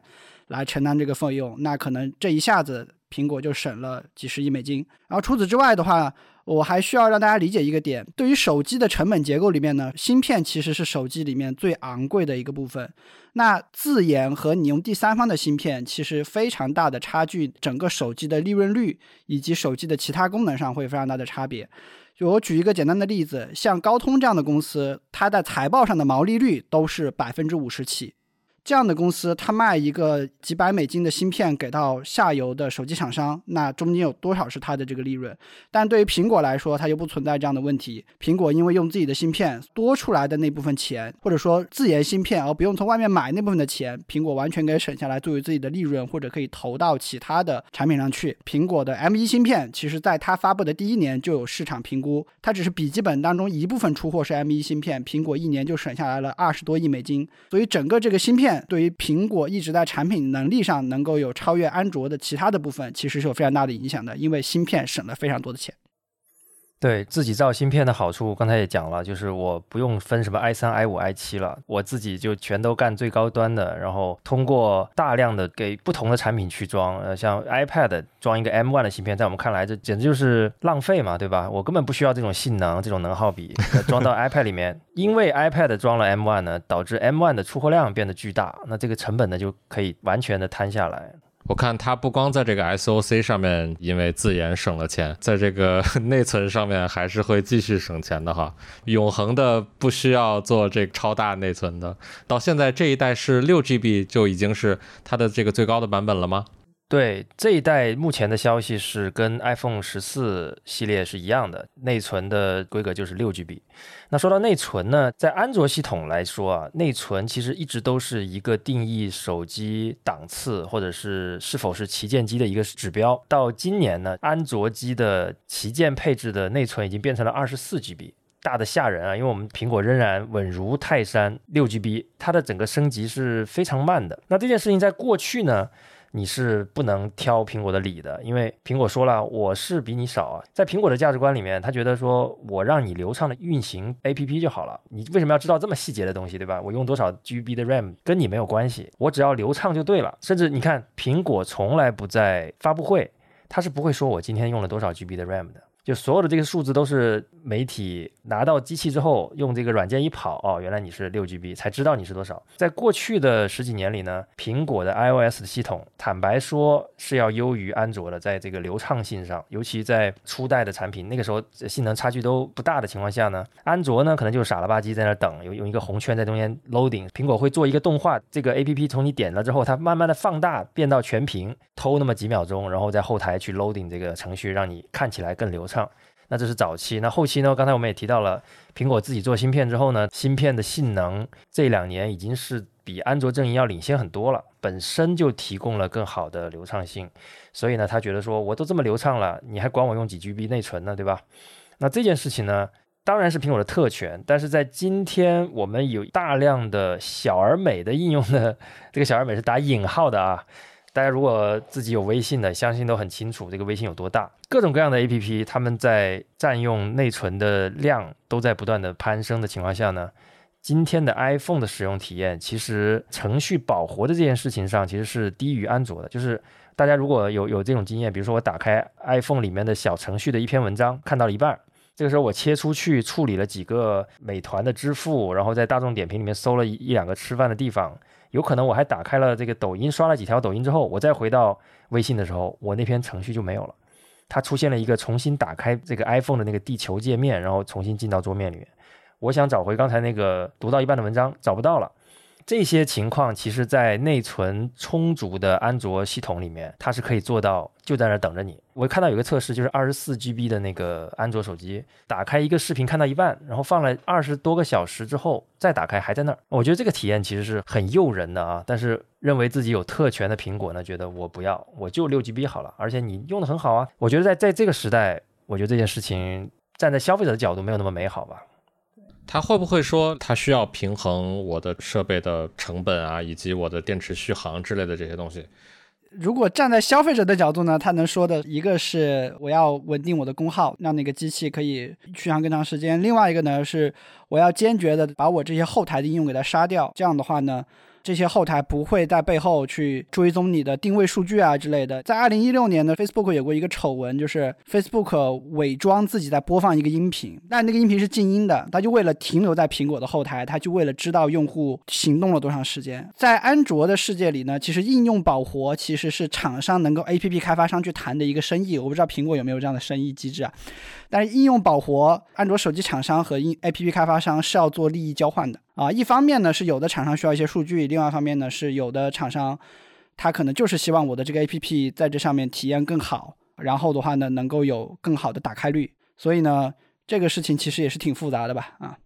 OK，说完了内存啊，这里我也简单的说一下苹果的存储。刚才杜成提到比较贵，讲一个数据啊，可能大家对这个有比较明确的认知。苹果的两百五十六 G 溢价到五百一十二要溢价一千八百块钱，但小米呢只溢价四百块钱，然后华为呢两百五十六 G 它只溢价一千块钱。其实存储空间这个事情是最能体现品牌溢价能力的一件事情，都是几乎一模一样的存储颗粒，有微小的差别吧，但成本不至于差那么几倍。但是有的品牌就是能卖一千八百块钱，有的品牌就是卖一千块钱。这个就是最直观的判断一个品牌、一个系列到底是不是高端产品的最直观的方法。没错，你要用 iPhone，你要拍很多的照片。我们身边有很多的这种内容创作的自媒体的这种相关的这种工作的人，他最需要的就是超级大的这个存储。所以，这个苹果在这个存储上面的这个溢价，它一下子就能够很高效的转化为它的更高的利润空间吧？对。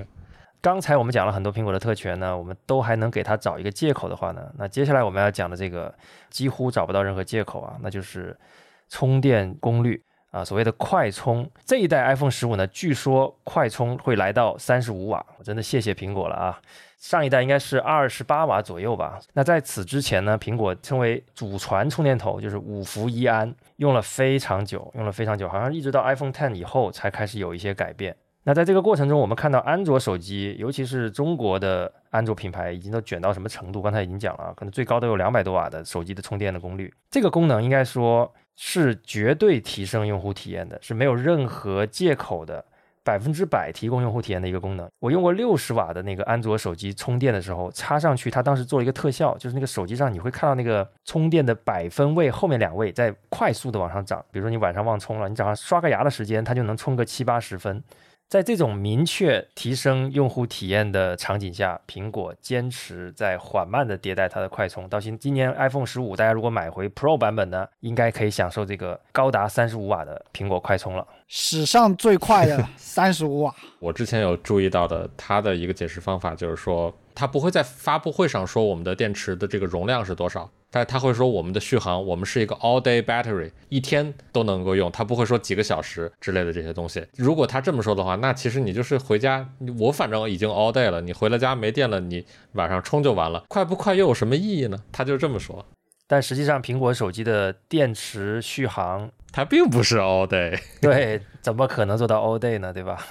有可能一种考量啊，就是苹果手机面临的全球市场其实是不那么需要快充的。中国式的手机消费者是最幸福的，因为你的手机配置永远是最好的，你的那个手机快充永远是最厉害的。但如果你去到其他国家旅行，尤其是你去机场的那种充电的地方，你会发现，尽管苹果已经好几年没有给用户送那个原装五伏一安的充电头了，然后你会很惊讶的发现，二零二三年还会有无数多的人在机场插着五伏一安的手机充电头在充电。没错，这跟刚开始我们提到的，就是早前四五年的旗舰机还在有很多人用，是有同样的理由。从利润的角度，从供应链的角度，从全球市场需求角度，我们都可以说苹果这么做是符合商业考虑的。从用户体验角度考虑，因为苹果一直都说自己是一家重视用户体验的公司嘛，那即便是这些欧洲的老爷爷们。你给他提供一个快充的选项，让他快一点充满，我相信也是他不会在任何维度上减分，它都是一个加分的一个选项。但是它就是不提供啊，这我觉得这个甚至不能用特权来说，这个就是傲慢了。好，那这次的 iPhone 十五呢，还有一个重要的升级就是影像系统。实际上，苹果每一代。尤其是从 Pro 系列出来以后呢，苹果其实在影像系统上应该是它花的最多精力和投入最大的一个子系统。iPhone 十五也不例外啊，iPhone 十五将会搭载。首个在苹果手机上使用的潜望式的摄像头，潜望式摄像头呢，它是通过一个潜望式的结构来实现长焦的这样的一个特殊的效果。据说这次 Pro Max 就是 iPhone 十五 Ultra 会支持到十倍变焦，但是这个不确定，现在有有说五倍的，有说十倍的。呃，我们将会第一次拿到一个有长变焦能力的 iPhone 的旗舰机。那这个其实，在安卓手机里面已经被验证过了，是一个消费者很喜欢的功能，就是消费者其实是喜欢长焦的。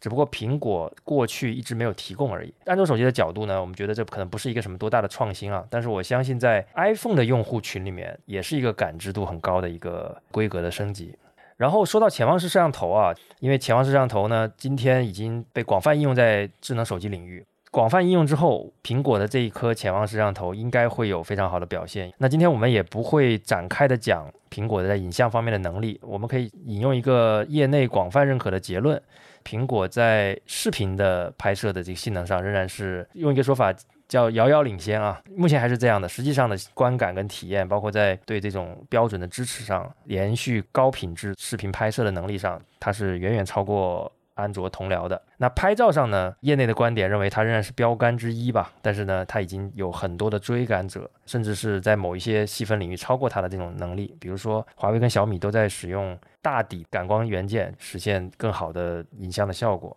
以及有一些拍照的这个榜单，就比方说之前我们听说的采用的比较多的 DxO Mark 这种东西，它其实是你有一些厂商可以通过付费或者任何其他的合作的这种方式，让它去。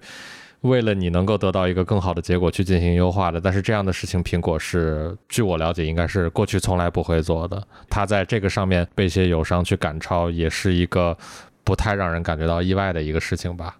大家看所有的手机厂商的发布会，如果做影像的对比，一般来讲只会跟苹果比。反过来就说明了苹果在这个领域的标杆地位。影像上的话，可能最值得关注的最后一个点是，这一代基础款有可能会把像素从一千两百万升级到四千八百万像素。以往这是一个用在 Pro 系列上的一个分辨率。当然这里要说啊，就苹果确实是不爱卷分辨率，也不是很爱卷 sensor 底大小的这些纯参数的一些东西啊。乔布斯的理念就是，我不追求最大的参数，我要追求最好的感官能力。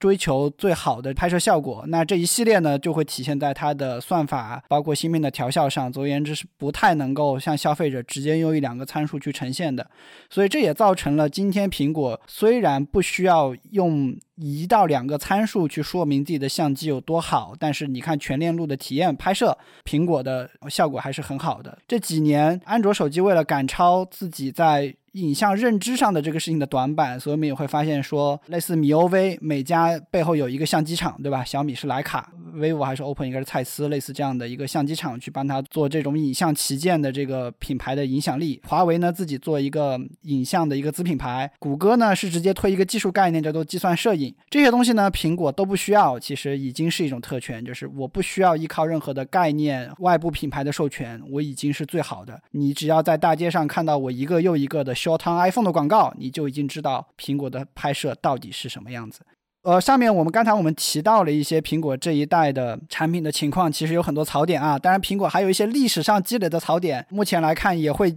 延续下来。比如说，苹果信号不好的这件事情，信号不好这件事情来说的话呢，原因有很多，但我觉得最重要的一个点，可能是因为它还在买高通的五 G 的 modem 芯片。但高通跟它是有手机芯片的竞争的，所以它可能得不到最好的优化。除此之外的话，苹果其实在前几年把英特尔的那个移动通信芯片的那个业务买来了，但是呢，目前来看，今年还是没有办法量产，有可能会在明年才来上。然后除此之外，你如果要去买苹果，你一定还会遇到那个问题，一定有人告诉你说苹果有很多的软件上的槽点啊，软件上做的不如安卓。但是如果你仔细去看，你会发现，要么是苹果要求太高了，要么是有其他的原因，所以我觉得这些点上也也无可厚非吧。比如说，大家吐槽最多的苹果手机不支持通话录音，仔细查了一下，就会发现这个是因为美国某些州它是不允许你不经过别人允许的情况下你就直接录音的。所以，苹果作为一个全球化的产品，它做这样不支持通话录音的情况也非常的好理解。总体来说，这些槽点还会继续存在在这一代产品上啊。对。就算有这些槽点，你仍然也是要买还是会买的。对，就算有这些槽点，可能上市初期还是会断货。好，那关于价格的部分呢？目前的预测是便宜的会更便宜，贵的会更贵。就是我们刚才提到的那个 Pro Max 改名叫 Ultra，看起来不光是改个名哦，它的价格也要相应的相比今年的这一代会有一个明显的上涨。然后更便宜的版本可能会比今年要再便宜一些，所以它整个价格的那个选择范围会比之前拉得更大了。那到底这一代产品值不值得买呢？东西好不好呢？我觉得这里我要引用一个我们也是我们的好朋友 iFAR 的主编。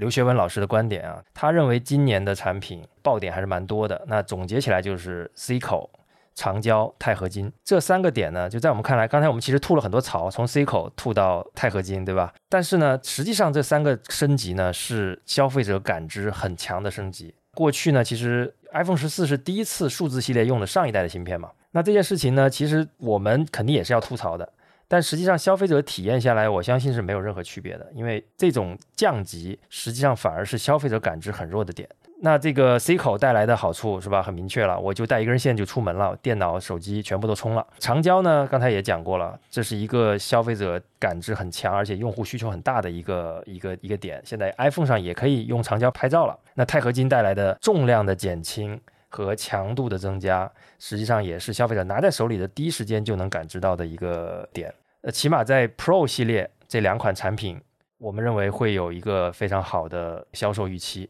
对于我来说的话，我这边采取的其实是很多数码爱好者或者是 iPhone 用户都会采取的一个策略，就是说我要等它。出新的 ID 设计，或者我要等它在某一个全新的，比方说它的材质上面，我要等到它出到第二代再去买。今年我应该不会为了 C 口、为了长焦、为了钛合金去买 iPhone 十五这一代产品了。即便是为了 Pro 拍照的这个功能，应该不会。我觉得我应该会等到明年，如果它还能继续用钛合金的话，那我明年应该会买的。因为我们知道 iPhone 用户其实分两波啊，一般过去我们两年一迭代嘛，有一波呢就永远都买那个数字，比如说六五四，然后另外一波呢，他就是更喜欢成熟一点的版本，也就是四 S、五 S、六 S，所以大家迭代其实有一个有一个这个意思。那我看杜晨老师应该是那个选 S 系列的那一波消费者。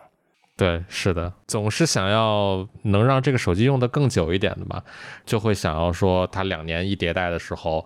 总是到两年的第二个周期里边出来的那款产品，通常是更加稳定、功能更加强大、更加成熟的。OK，那说了这么多啊，还是为大家总结一下，怎么样去理解啊？今天看起来很有特权或者很傲慢的苹果的这个 iPhone 啊，我觉得提供几个观点。看到一家公司在怎么设计产品的时候，其实创始人或者核心团队的价值观是一切的起点。那如果今天你去看乔布斯还在世的时候讲过对于产品的一个认知，包括我自己也见过苹果的工业设计师，我们能够发现说，苹果其实非常明确，它就是要做他愿意拿出去推荐给别人的产品。同时来说的话，他把自己定义为是一个大众化的品牌。如果说今天一个东西是你自己不愿意很自豪的推荐给别人的，那绝对不会在苹果被设计出来。那也就是说，苹果是坚定的是大众化精品的这样的一个策略。其次的话呢，一个商业的基本盘其实决定了我们怎么去理解苹果这家公司怎么去做一些供应链上的一些优化，或者是说产品规格上的一些优化。因为你要知道，把原材料从全球拉到中国制造出来，然后再运到全球接近两百个国家去，目前只有苹果和三星有这样的一个业务规模，而且苹果管的供应链其实比三星多多了。基于这样的一个逻辑来说，苹果过往很多看起来是在偷工减料或者说没有诚意的做法，当你考虑到它的销售规模之后，一切都非常好理解。你要知道，全球排名第三的 OPPO 只有五十多个国家。那以及我们再去看苹果这家公司，它所处在的一个品牌的一个经营的一个阶段。苹果更多的是靠越来越高的利润、越来越稳健的收入，在公开的这种市场去驱动投资者去认可 Apple 的价值。它既不像我们熟悉的 OV，他们是私营企业，他们是靠巨大的营业规模，然后在这个营业规模里面卷出利润。给员工和股东做分红，他没有公开的投资者，也没有公开的财报，他也不像小米一样，他追求的是市占率和经营优化，以及就是说我要去不计代价的去找到黑科技，去塑造我的旗舰，冲击高端的形象。苹果已经是一个天然的高端的品牌立在那里了，所以说，如果我要是在 Apple 上班，就是今天提到的那个 USB 口的问题，我觉得我也会做同样的选择，就是低端的产品线就应该省一点钱。你要想一想，就是虽然它的成本差异很小，但是再小的成本配上上亿台的出货量，都是一笔很大的利润。如果我是这个产品经理或者我是这个供应链的人，我明年的绩效我就可以写我帮公司省了几亿美金。你就想这种钱不赚白不赚啊，所以逻辑上就很好理解，就是为什么要做这样的一些事情。当然，手机的格局。你是 iPhone 的用户和非 iPhone 的用户好像都是已经很固定的，但是我觉得手机这个市场，如果我们今天去看它，还是有非常多很多有趣的一些点，比如说折叠屏，虽然现在可能只有百分之五不到的销量，但是增长的最快的一个品类。然后你不看折叠屏，你也能看到一些小品牌，比如说像国际上的 Nothing，它就是主打这种个性化、年轻化的这种品牌，它也能获得快速的增长。所以手机这个领域虽然看起来已经有一点点。进入非常成熟的阶段，但它并不是一成不变的。我们也能非常看到很多的这个品牌在里面通过细分的方式，通过寻找创新的方式，看到一些亮点。好，那除了手机的泄密之外，我们也会发现，苹果现在所有关于它手机的信息都不是来自于苹果本身，而是来自于它庞大的几百家的供应商，在供应商已经。替代苹果完成了这个产品发布的前提下，我们自然也想去看一看苹果的供应链到底是怎么样一回事。那我们下一期苹果特辑，我们会聚焦看一看苹果的供应商们，也就是果链。那这是我们的下一次话题。呃，好的，那以上就是我们这一期的全部内容。这也是我们第一次跟科技早知道做的一个串台节目。我们感谢杜晨老师今天非常有价值的输出吧，在我们整个节目里面也帮助我们补充了非常多的内容。嗯，那也很感谢 Thomas 跟 Nixon 邀请我来，我们一起聊了一下关于苹果这次发布会，关于 iPhone 十五的很多很有意思的这个事情。这次聊得特别开心，也希望科技早知道的听众朋友们能够去关注呃脑方电波，是一个我一直在收听，一直觉得他们的内容非常有价值，很有意思，视角也非常独特，资料也非常的硬核的这样的一个科技类型的博客，希望大家去收听他们。好，希望我们之后有机会可以再次串台。那我们本期节目就到这里，谢谢大家，感谢您收听脑放电波。您可以在小宇宙、苹果播客或者其他泛用型播客客户端搜索“脑放电波”，找到并关注我们。如果您对本期节目有任何疑问，欢迎您给我们留言。如果您觉得这期节目对您有所帮助，欢迎您关注、点赞、收藏、转发，这对我们非常重要。好了，本期节目就到这里，让我们下期再见，再见。